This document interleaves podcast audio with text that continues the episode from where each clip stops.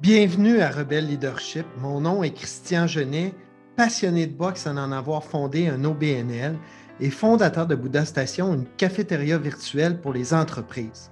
Ce podcast vise à vous donner en 20 minutes des trucs rebelles et concrets qui vous aideront à devenir un leader que les gens aiment suivre.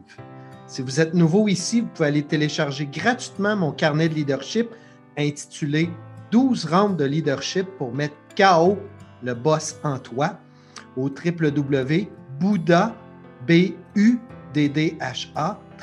station.com slash leadership. All right, let's go on with the show. En 2016, je suis retourné aux études au MIT à Boston. Après 18 ans à l'écart des bancs d'école, je me suis rendu compte que le cerveau il est plus en mode apprentissage de façon aussi efficace que quand tu es adolescent et tu es habitué cinq jours semaine d'aller à l'école, de faire des devoirs, des examens et ainsi de suite. J'ai trouvé ça vraiment, vraiment tough. Malgré le fait que j'apprends la boxe presque tous les jours, que j'ai appris à jongler même pour travailler ma concentration, que j'adore apprendre, apprendre un texte, une langue, des nouvelles habilités techno, par exemple, on est ailleurs. Et je veux en discuter aujourd'hui avec mon invité. Elle a grandi en Alberta. Elle est mère de non pas un, ni deux, ni trois, mais bien quatre enfants. À travers tout ça, trouve le temps d'être adepte de yoga, puis être une dog mom fièrement assumée. Elle a fondé Ellipse Solutions pour aider les entrepreneurs à démontrer leur compétitivité, assumer leur leadership, réseauter, développer des nouveaux partenariats, négocier avec plus d'aisance en anglais. Ce qui m'intéresse, pas d'apprendre l'anglais, mais c'est d'aller chercher l'expertise d'Isabelle puis de discuter comment, après plusieurs années en dehors des bancs d'école, on peut apprendre de manière efficace. Ladies and gentlemen, Let's get ready to rumble! Salut Christian, I love the introduction. T'étais jamais rentré dans un ring avant aujourd'hui, hein? Uh, non, non. T'as déjà vu Isabelle un combat de boxe, par exemple? Absolument, je suis prête. Ben, aujourd'hui, mon, mon objectif, c'est de faire six petits rounds d'environ trois minutes autour de questions sur notre sujet principal. Round one. Isabelle, tu as entrepris de manière très innovante l'enseignement de l'anglais dans un cadre d'affaires. Tu as revu complètement la façon d'apprendre l'anglais, mais surtout de l'enseigner pour un maximum d'efficacité. Peux-tu m'expliquer? Oui, mais on va commencer, on va se dire les vraies choses. Euh, les méthodes traditionnelles puis conventionnelles euh, d'apprendre, euh, d'enseigner sont un peu dépassées. Donc, si tu veux. Là, peux-tu préciser? On parle d'un professeur à l'avant, par exemple, qui enseigne la même méthode à 30 individus différents. C'est sûr que c'est ultra passif. Puis euh, ça passe hmm. souvent par des règles de grammaire, des listes de vocabulaire. Euh, puis ça, ça, gèle ton cerveau plus que d'autres choses. Fait que si tu veux apprendre l'anglais des affaires, ben faut que tu te mettes dans un contexte d'affaires réel, authentique. Puis les vraies affaires, ben ça passe pas par un jeu de rôle ou des simulations, ben ça passe par des vraies interactions. Fait que nous, on, hmm. a, euh, on a créé ce qu'on appelle des, un mastermind ellipse puis je t'explique brièvement, on crée des groupes fermés d'entrepreneurs, des gestionnaires ou des professionnels pour qui les enjeux, euh, quand ils doivent communiquer en anglais, là, c'est important, c'est, c'est, euh, les enjeux sont importants. Euh, puis là, on signe des ententes de confidentialité, on se rencontre une fois par semaine, hmm. une heure pendant 30 semaines. Puis là, ben, that's where the rubber meets the road. C'est vraiment, vraiment là que ça se passe. On choisit des thèmes ensemble qu'on va aborder, puis on va jaser des, des vraies affaires. Euh, en anglais.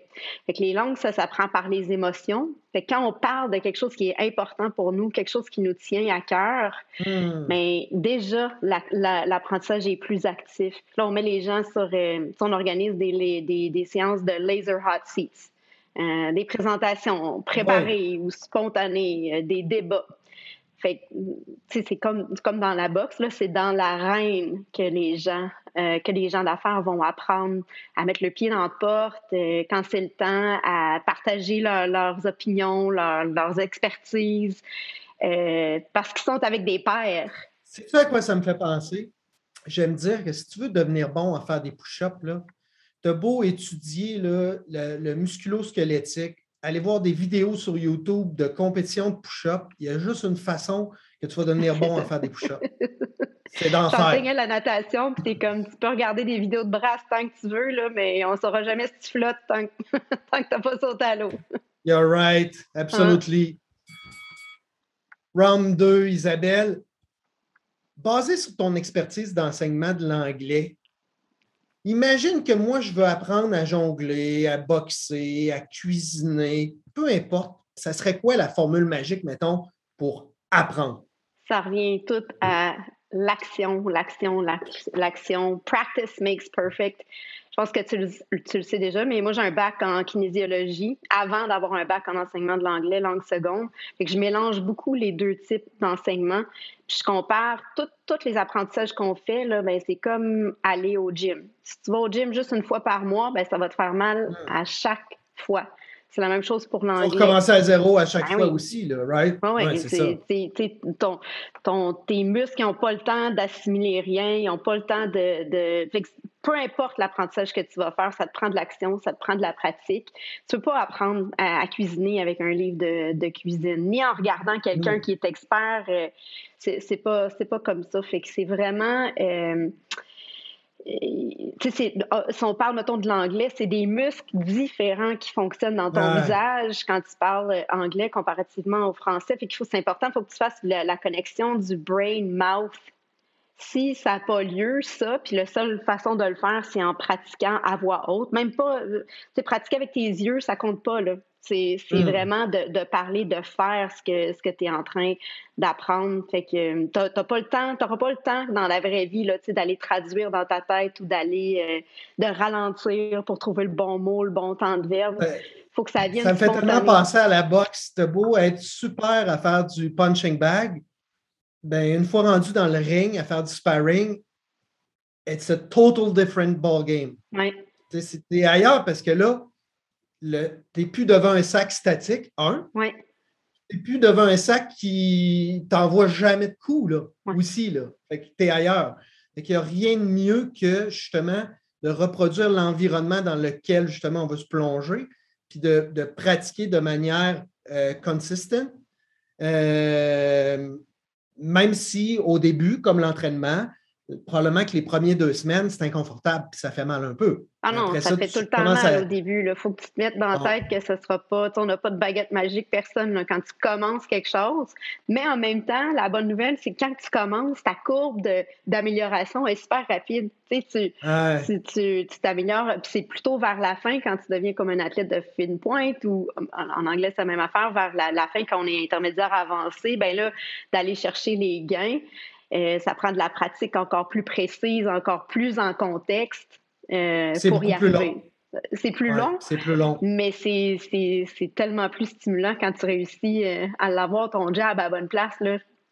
Je m'improvise du vocabulaire de boxe, là, mais. Écoute, j'adore ça. Ça m'amène à, notre ronde 3, d'accord? On est, on est pile poil dedans.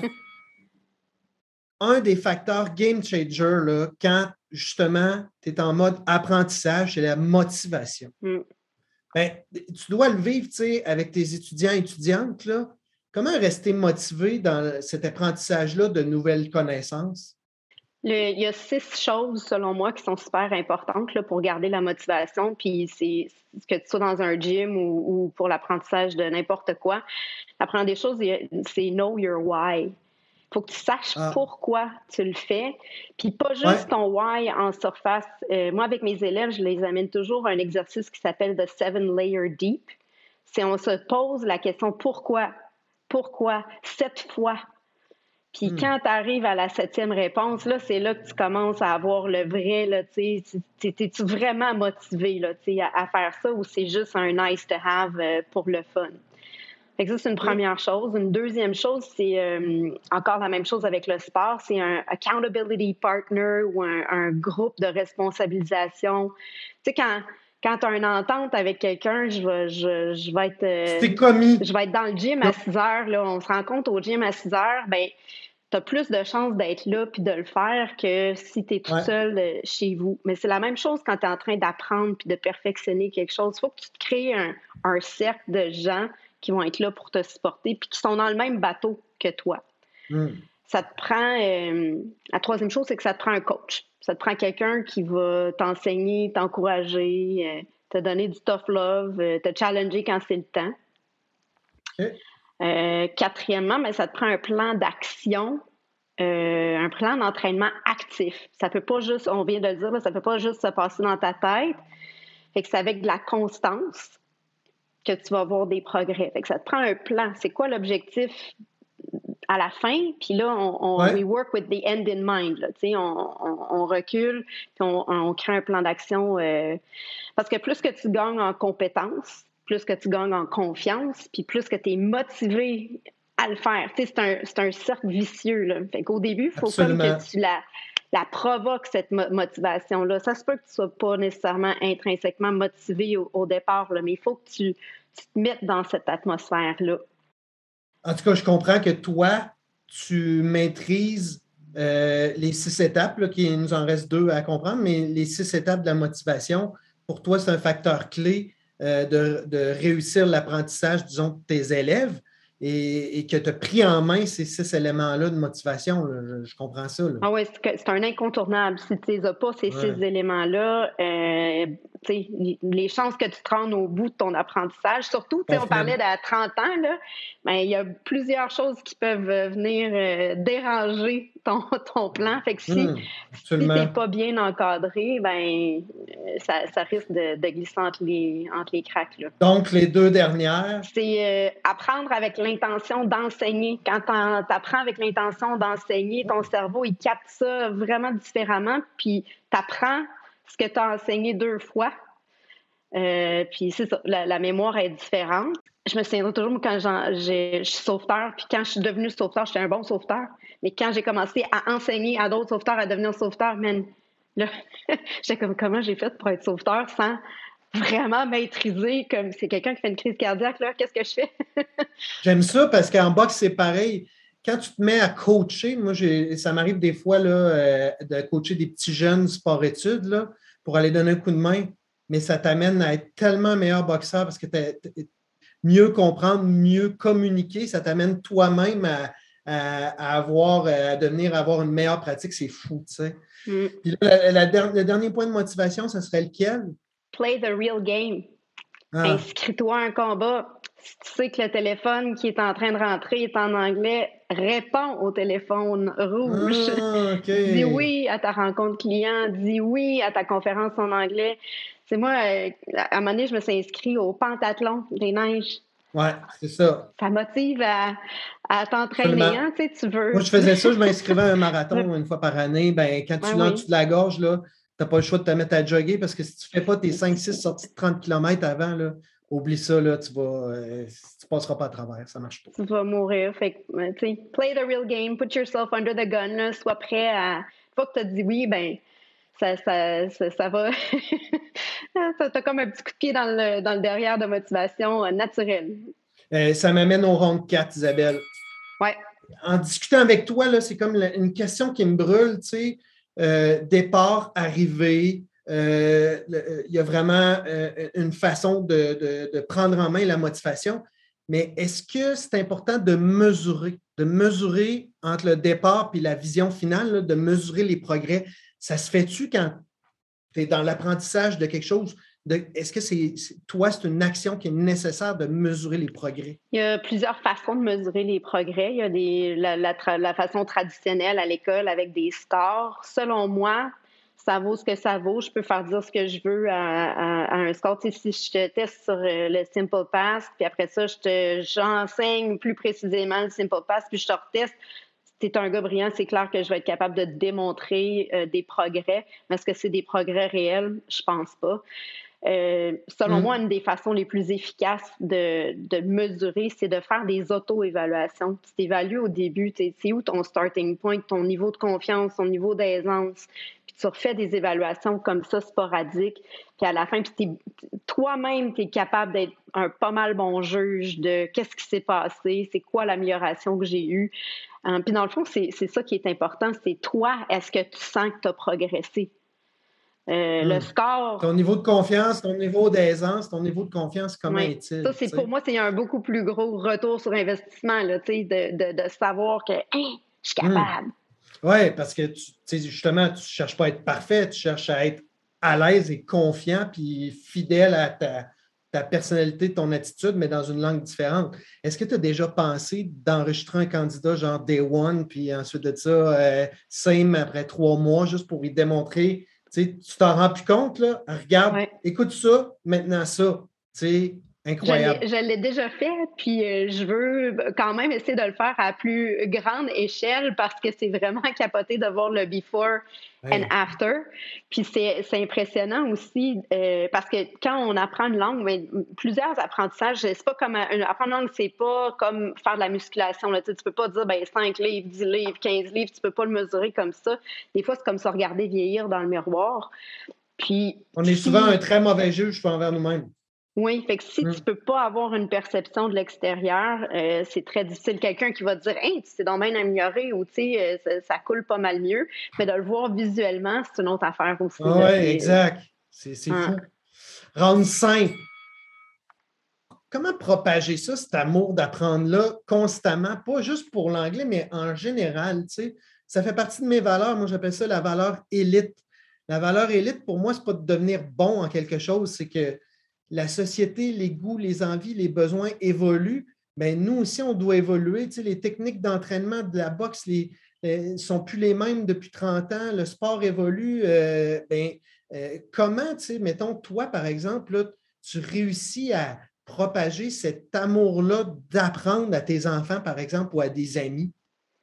Je pense que la chose la plus importante, c'est d'avoir du plaisir. Quand tu as hmm. du plaisir à faire quelque chose, c'est sûr que tu as le goût d'y retourner, tu as le goût d'en refaire, tu as le goût de, de, mieux performer. Puis c'est de justement de penser aux enfants, là, garder notre curiosité, euh, notre émerveillement aussi. Euh, c'est des, facteurs clés. Je pense que des fois, on oublie. On oublie de, de se remettre dans la peau d'un débutant, puis d'apprendre juste pour le plaisir, d'apprendre sans nécessairement avoir un, objectif euh, en bout de ligne, de, de, juste take it in. Qu'est-ce que. je suis curieux, comment, comment on fait ça? Comment je, comment je suis capable de mieux. Euh, je sais pas. Je, rejoins absolument à ce que tu dis. D'ailleurs, c'était une discussion que moi j'avais avec ma fille pendant des années où elle était adolescente. Puis je disais, c'est dans nos valeurs d'être actif, de prendre soin de notre santé, de faire du sport si tu veux faire du tir à l'arc, du curling, du cheerleading ou du poker, whatever, L'important, c'est que tu trouves quelque chose qui te fait triper puis que go for it. Ça ne veut pas dire de la boxe ou de faire du jogging ou whatever. Ça veut dire trouver, find something, puis ensuite de ça, justement, have fun. surtout pour les jeunes, c'est super important de. Il faut qu'ils soient challengés, mais en même temps, il faut qu'ils se sentent confiants. Fait que, tu sais, c'est de, créer cet équilibre-là où est-ce qu'on les met pas euh, complètement dans une zone d'inconfort euh, trop extrême, où ce qui, tu sais, ça va créer de l'anxiété, là, c'est ça. De les mettre dans un environnement confortable, où ce qu'ils peuvent être confiants, mais en même temps, les challenger à aller au-delà. fait que de créer cette zone-là, mais je pense qu'en tant qu'individu, il faut être un thermostat aussi. Là, faut, faut, faut euh, on n'est pas le thermomètre, c'est nous qu'il faut qu'il soit capable d'équilibrer ça puis de dire OK, là, j'en ai besoin d'un petit peu plus ou. That's too much. Ouais. Hmm. Round 6, Isabelle. Et là, là, le round 6, là, c'est toi qui vas te sentir inconfortable, justement. Parce que tu l'es trop, là. Quelque chose qui, quelque chose qui nous surprendrait d'Isabelle Méthode, euh, vite, vite de même, euh, je suis faite en titane, j'ai une hanche artificielle. Mais euh, peut-être plus profondément, malgré les, les apparences, j'ai une personne qui est vraiment introvertie. Donc, ça me prend beaucoup de courage, sortir de ma zone de, de, confort pour faire ce que je fais. En tout cas, tu joues cette game-là de manière extraordinaire. Si j'avais eu à miser sur intro ou extro, j'aurais dit extro. C'est vraiment. Qu'est-ce que tu aimerais qu'on se rappelle d'Isabelle Meta? Hey, cette question-là. -là, c'est sûr que, bon, tu sais, à la base, hein, je, suis une fille qui est remplie d'amour, qui est passionnée par, euh, par l'humain, mais tu mettons, tu me demandes pour mes enfants, là, j'aimerais ça qu'ils se souviennent que je, suis une fonceuse, que je suis partante, qu'il y a toujours des solutions. Puis j'aimerais ça aussi qu'ils se souviennent euh, d'avoir confiance en eux. En anglais, on dit, je voudrais dire I empower people. Oh, j'adore ça. Mais le mot en français, il n'y en a pas là, de bonne traduction pour ça. exact. Ouais. pas. Mais j'aimerais ça, euh, ça empower people, pour, encourager les gens à créer, à explorer, à grandir, à apprendre. Euh, Parce que l'anglais, c'est un véhicule que tu as choisi pour réaliser ça, mais ça aurait pu en être. Quoi. Ben oui, c'est ça. J'adore ça. Puis, en terminant, là, Isabelle, si tu avais à donner du crédit ou un remerciement spécial à quelqu'un, peut-être à qui tu n'en as pas assez donné dans les derniers 15 jours, ça serait qui? Ah, ça fait, ça fait euh, kitsch peut-être, mais euh, moi, c'est toujours mes parents mes parents. Hmm. Mais je pense pas que ça fait kitsch, là. C'est des gens qui. C'est des roches, sont tout le temps là quand on a besoin d'eux. Euh, même si on n'a pas tout le temps sur la même longueur d'onde, puis on a eu nos, différents, là, euh, je, je, sais que je peux compter sur eux. Je te donne un exemple euh, banal, là, mais en ce moment, mon père est en train de chopper le, le, bois pour chauffer ma maison cet hiver. Ma mère, elle va venir jeudi pour me faire ma teinture pour mes cheveux, puis, parce qu'ils savent que je suis en jus, ils savent que je suis occupée, mais je, je suis bénie des dieux là, de, en tout cas, je te laisse, après le podcast, je te laisse mon adresse pour ton père, pour ma cargaison. Euh, mais pas de farce, j'aime ce que tu dis. Puis tabarnouche, on a tendance à l'oublier comme nous autres parents. Hein, euh, quand ça se corse, mettons, avec nos enfants, où on a des discussions un peu, où on est aux antipodes. Moi, j'aime tout le temps ramener ça avec ma fille à dire c'est sain qu'on ne soit pas du même opinion. On n'est pas obligé d'être d'accord. L'important, c'est qu'on soit capable de se comprendre. Mais euh, c'est quand même dur comme parent à l'intérieur de nous, tu sais, de, de, de, gérer ça, cette émotion-là, justement. Là. Fait que euh, j'aime, j'adore ce que tu dis. Je pense euh, qu'on le comprend vraiment trop tard, là. Je pense que j'ai commencé à comprendre ça un peu quand j'ai eu des enfants. Mais en fait, la maturité, là, ça ne se mesure pas avec la quantité de cheveux blancs que tu as dans la tête. c'est souvent Uh, it's about the scars you have. Apparently, hein? ouais. ouais, c'est ça. Euh, c'est, puis c'est pas un tissu, c'est quelque chose que tu as sur le cœur ou dans la tête qui, qui est un peu épais puis qui a fait mal, mais qui justement te sert. Ouais. Je pense que c'est, la sagesse, c'est beaucoup plus ça.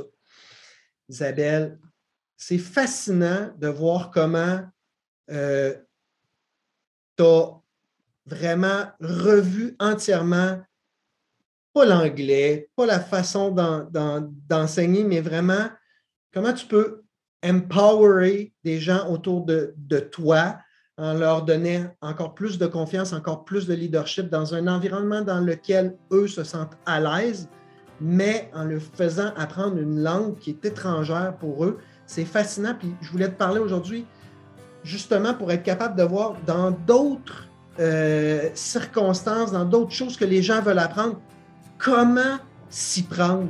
Ben, je retiens vraiment toutes sortes d'affaires, dont tes six piliers de la motivation. Là. Wow! Merci de ta générosité. Je, capote. Mais merci à, toi de, m'avoir permis de, faire cette entrevue-là avec toi. Je, suis vraiment, je me sens vraiment privilégiée. Fait que tout le monde qui a besoin de se faire empowerer en anglais, Isabelle Méthode sur LinkedIn, facile à rejoindre. Puis euh, dans tout ça, vous pouvez croire tout ce qu'elle nous a dit, sauf qu'elle est introvertie, je vous le jure.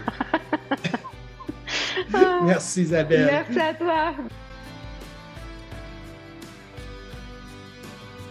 En conclusion de ce podcast sur l'apprentissage, cher leader rebelle, j'ai été foudroyé d'entendre Isabelle sur ces six piliers de la motivation et je sens vraiment là, que le crunch de notre podcast est là parce que c'est ce qui permet justement d'avoir un apprentissage qui soit concret et en fonction de nos objectifs. Je retiens ça vraiment, c'est wow. Vous en voulez plus, je vous entends. Euh, allez downloader mon carnet de leadership à Bouddha, B-U-D-D-H-A, station, slash leadership.